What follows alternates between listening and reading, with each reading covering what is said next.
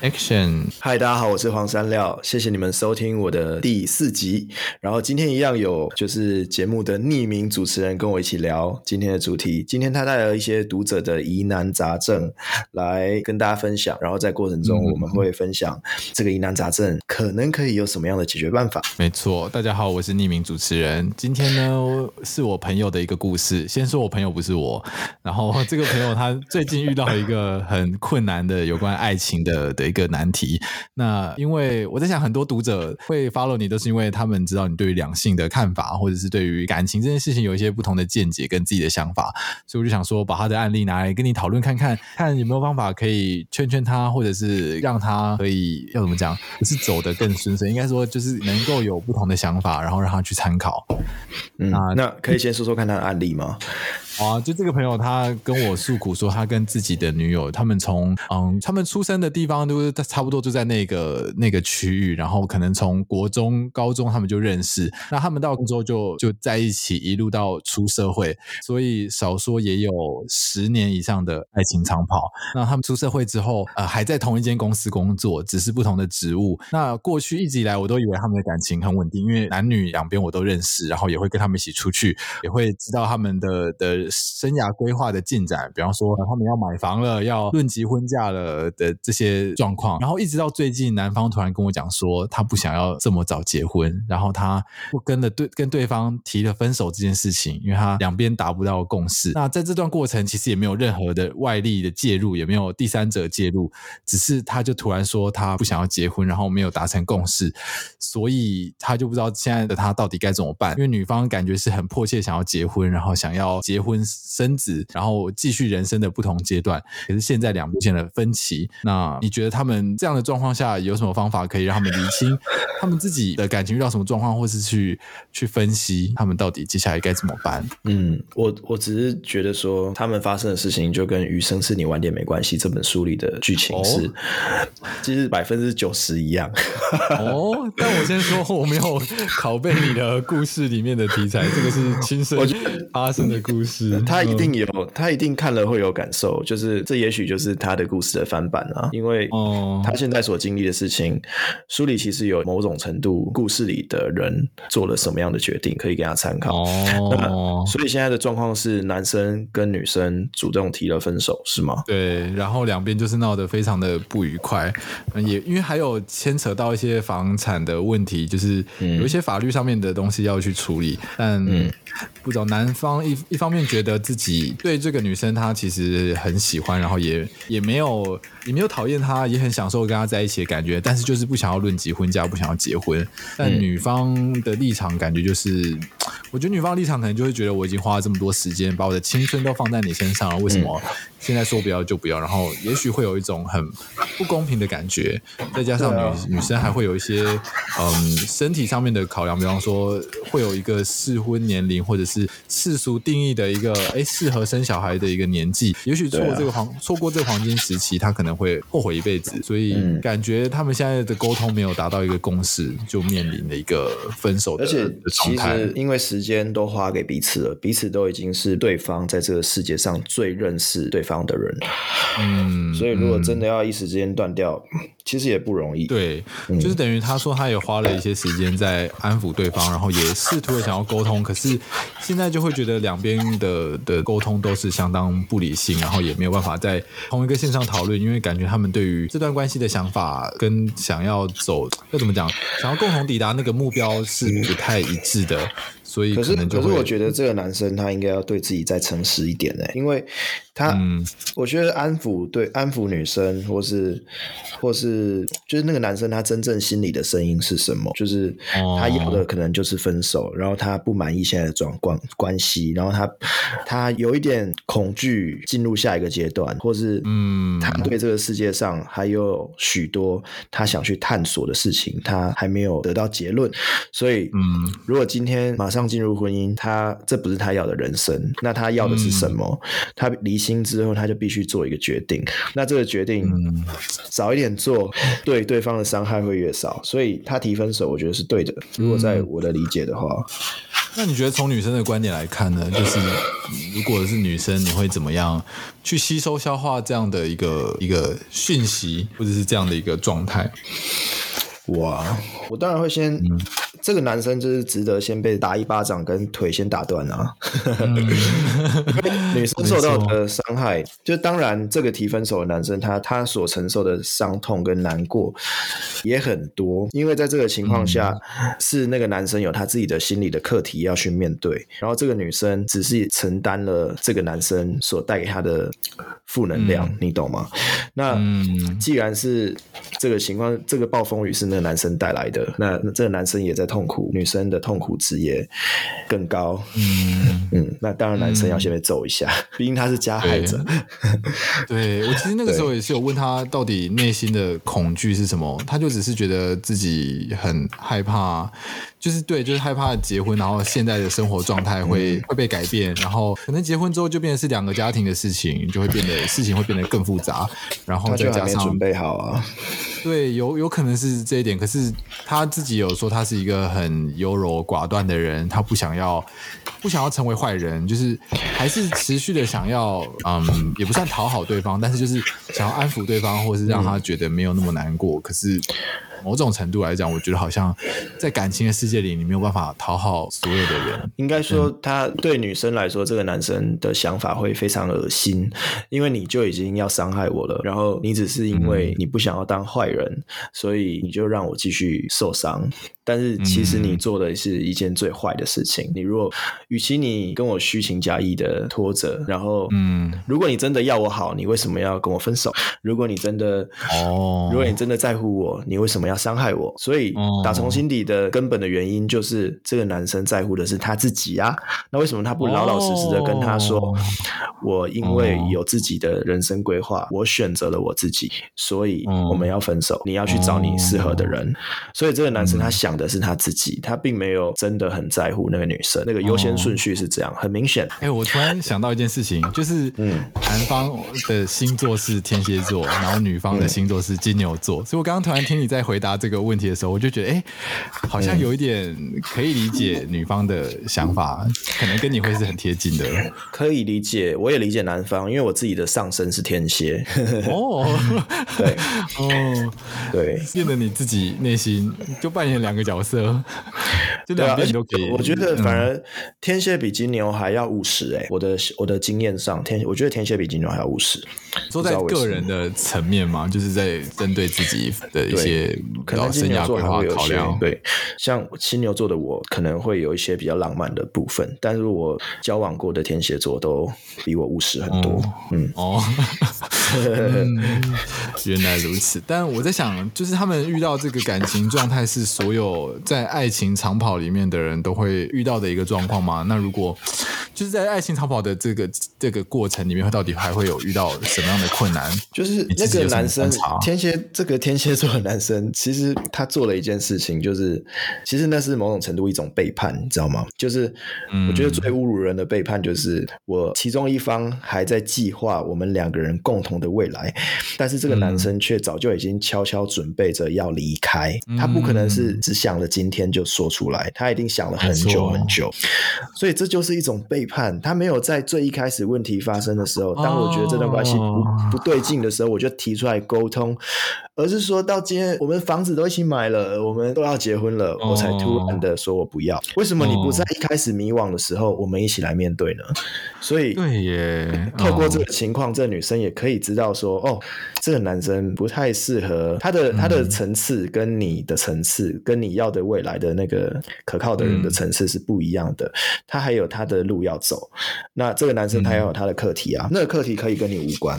但我现在很纠结的点是在于，因为我跟这个男方很熟，我是先认识男方才认识女方，所以在在安慰人、安抚他的部分，我都会以男生的角度出发。可是，在你讲过之后，我才意识到说，其实女生的角度会有这样的想法，就就是觉得为什么你不早一点说，不早一点沟通？好像如果把事情早一点提出来，嗯、也许我们就有更多时间可以去好好准备这件事情。应应该说，我不，我并不会觉得不应该同理那个男生，因为这个男生也在面临他自己人生重大抉择的时刻，他也很迷惘啊，他也很痛苦，他要放掉这个习惯那么久的感情，谁、嗯、不会难过？但是，与其让对方难过，他更不想要继续耽误对方下去，所以他觉得到了一个停损点，只是这个停损点他没有提早讲出来，所以浪费了很多时间。可是现在这个情况是，这个男生应该要更去认识自己是想要的是什么，然后当他更认识自己之后，他才可以成为一个跟可以给对方承诺的人啊。因为当你自己是一个变数的时候，你要怎么样去跟别人组成一个稳定的关系？嗯，对啊。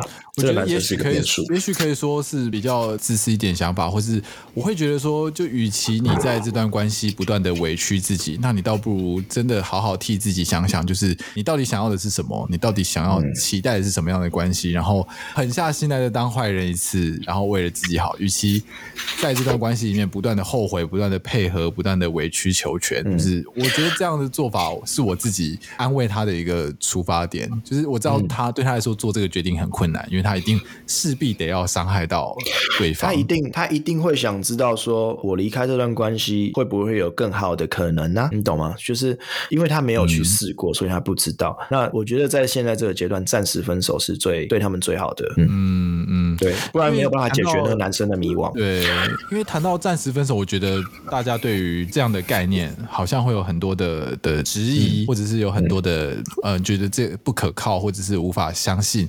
我不知道你自己对。对于暂时分手这样的想法，你是自己是可以接受的吗？嗯，就如果你的另一半跟你提了分手，然后后来他跟别人交往，啊，许久之后他发现还是你比较好，然后回来找你，你能接受他吗？对不对？就是他跟别人交往之后，发现还是你比较好，然后回来找你，也或者是哎，我们彼此静一静好了。但这个静一静多久多长？或者是我问你，这个静一静，你们可以禁止跟对方跟跟其他异性发生关系吗？哇哦，我觉得，嗯，是要看我是提的那一方，还是我被提的那一方。你看，这就是自私的点啊！不管你是提的那方，就是不管你是提的那方，或是你是被提分手的那一方，哦，都答案必须是一样的，不然的话就是自私。就是，就算我跟你提暂时分手，我不能说你不能找别人哦，但我要去找找看有没有更好的。哦，你懂吗？就是如果这个前提是要建立在两边都认知是一致，就都觉得暂时分手是不能。能做这件事情，或者可以做这件事情，就是你有没有尊重你的另一半？就是如果你尊重你的另一半，你会跟他讲讲清楚说，我们现在暂时分手。那你觉得我要不要？我可不可以去找其他人？如果我可以的话，你也可以。那如果不行，你也不行。那我们暂时冷静一下。哦对，嗯嗯，好，因为我看到有一些网友的留言在讨论暂时分手这件事情，那我可以念几个让你听听看，你觉得他们这样的想法是 是合理的吗？或是你自己觉得有什么样的空间可以有一些调整？就是有同意暂时分手的人，他是觉得说，哦，不是只是为了对方，他自己也可以在这段时间，在这段嗯静一静的时间里面去重新审视自己的感情的问题，然后重新的调整自己。你觉得这个是暂时分手的一个带给你的好处吗？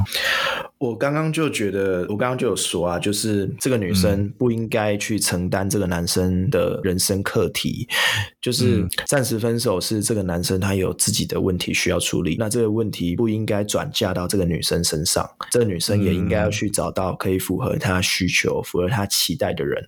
如果今天用课题分离的角度来看是这样，对，所以我是支持在这个情况下进行暂时分手。这个网友的留言我同意，嗯。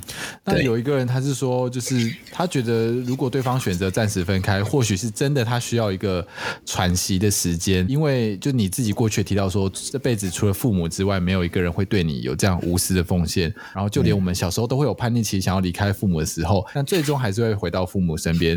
所以，我觉得他的立场是比较倾向说，嗯，如果我是爱对方的，就会希望对方快乐。所以，与其把他关在我身边，我还不如放手让他去寻找他值得。一起陪伴到老的对象，这个你也同意吗？我也同意啊，因为有时候分开比较能够看清楚到底是不是爱，就是。嗯有时候在一起的时候，很多事情都会被搅烂的很混在一起，就是你的事情是我的事情，嗯、我的事情也是你的事。但如果分开之后，如果这个时间的考验，或是距离的考验，嗯、不见面不联络的考验，我们如果可以抵抗过这些的话，也许再在一起，我们也都成为了更成熟的样子。嗯，对啊，更适合彼此的样子。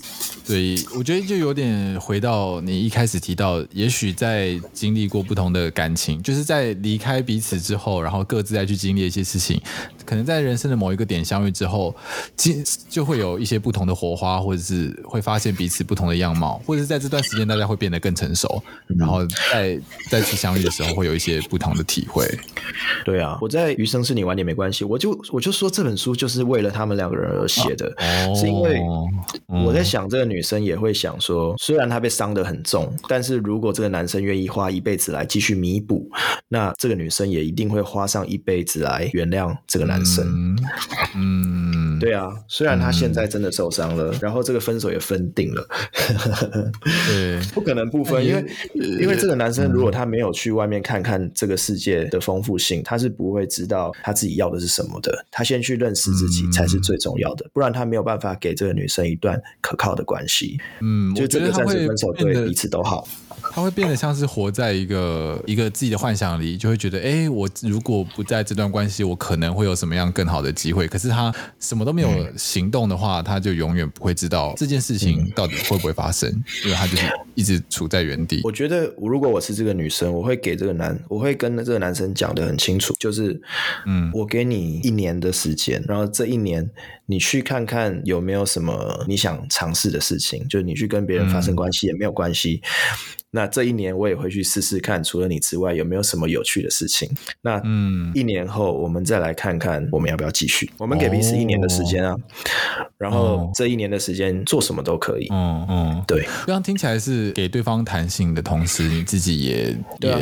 这个女生也需要时间想清楚啊，因为这个男生，因为这段关系有趣的是，当这个男生因为他的个人课题而转嫁到这个女生身上的时候，这个女生的个人课题就发生了。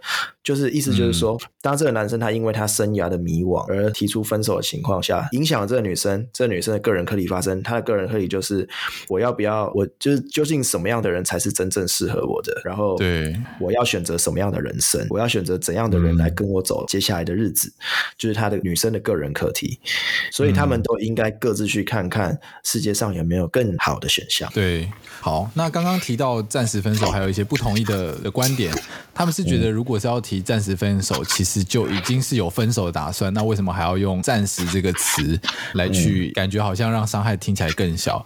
可能他们会认为说长痛不如短痛，要分开就分开，为什么还要给彼此希望？就是比较，嗯、我不知道，我知道，嗯、我懂，我懂，嗯、我也会，我听到暂时分手也会觉得很生气啊，因为暂时分手其实是很自私的一个说法，就是我想出去外面看看，嗯、但 是因为我舍不得你，我不想要你，我。不想要放弃你这个选项，哦、所以我先去外面试试看。如果真的不行的话，我再回来找你，好不好？嗯、对，就是这样子啊。小时候我也是爱恨分明，就是觉得我爱就一定要在一起，不在一起就是不爱。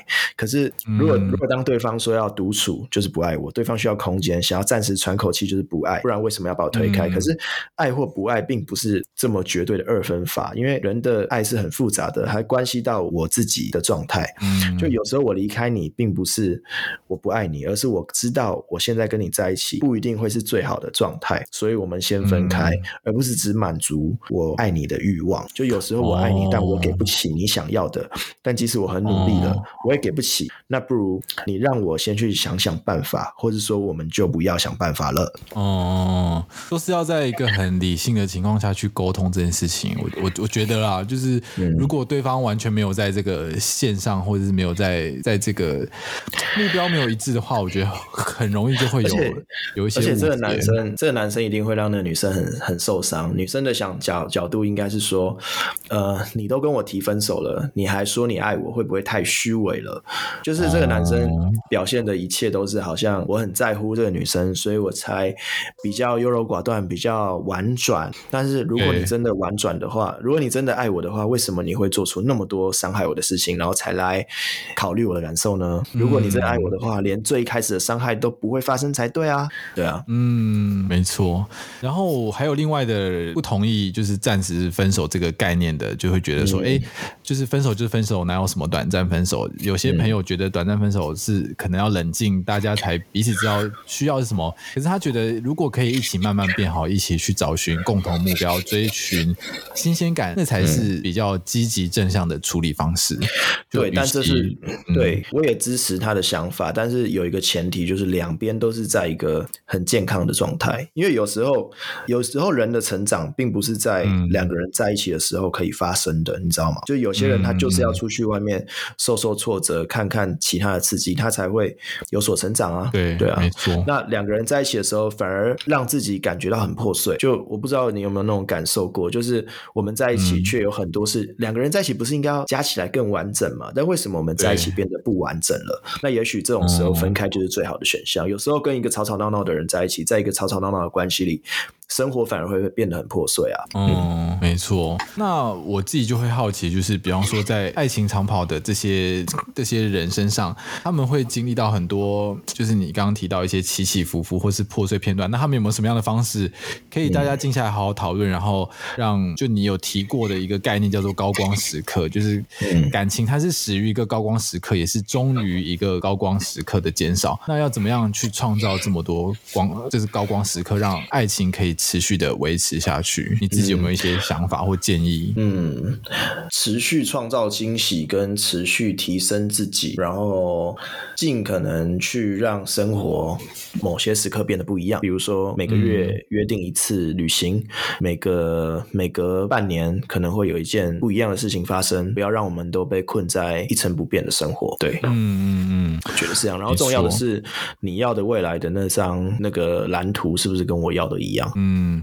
感觉这真的是需要追求的，需要经经过时间去沟通，而且必须在一个很成熟的情况跟条件下。在你的那个案例里面啊，那个女生有问过那个男生，你要的未来是长什么样吗？然后那个男生有问过那个女生，你要未来长什么样吗？就是他们有没有从很一开始的时候就讲清楚彼此要的未来是长什么样？除非今天都有问过，但是彼此对于那个未来都不是很清楚，那就是有问题。嗯，对，有时候他们的。问了问题都答不出来，嗯，嗯，我觉得可能从女生的角度只会不会想到说就是呃男方真正的想法是什么，只会觉得他眼前的付出的努力跟这些损失到底要怎么办，然后他可能也错过他人生最精华的时刻，可以认识别的的人，然后现在又遭逢到这样的一种转折，就是为什么他要这样被对待？就是他可能会在这样的情绪中，那，那这个女孩困在自己的。沉默成本里面不是很没有意义吗？就是这些这些代价，就是你已经一定要付的了。就算你把这个男生绑在你身边，你把他绑在你身边，嗯、你也不会快乐的。因为这个男生，如果你把他硬是要绑在你身边，你把一个不爱你的人挽留在你身边，嗯、会真的很可怕。他会因为不爱你开始挑你毛病，他会因为不爱你开始对你口气不佳，哦、因为不爱你，所以吃一顿饭都对你嫌东嫌西。因为不爱你，所以生活里会对你颐指气使。然后你付出的任何一点爱，任何的体贴，都像是一个。在男生眼里都是一个令人不顺眼的词，或者是 对，所以当他说分手，而你成功挽留的那一刻，这段关系就已经不对等了。我觉得，哦，嗯，就是有点像是伤害已经铸成，可是你觉得你能无视是这个伤害继续走下去吗？我觉得好像。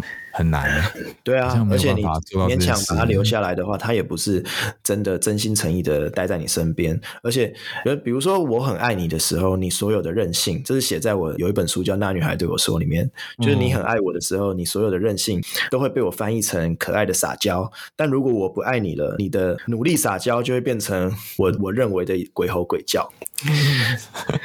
你懂我意思吗？哦，就我可以理解。我爱你的时候，你做什么都像在。在撒娇，但是我不爱你了。你的努力撒娇就像是鬼吼鬼叫。对啊，就是什么都是多余的，什么都是让你感觉到到刺眼，或者是会觉得很麻烦。对，所以感觉他们真的是。可是我我觉得，那你会怎么样建议他们？比方说，如果他们还想针对这段关系继续走下去的话，应该要继续的啊、嗯呃，比方说静下心来好好讨论目标吗？或者是说他们如果彼此分开，这就是最好的结果，嗯、然后剩下就等未来再说。嗯，如果啊，如果暂时分开可以让彼此去找到彼此的平衡点，可以让这个男生以一个更好的状态再一次回到女生身边，让男生可以去摸索完自己，以更好的姿态回来，那有何不可？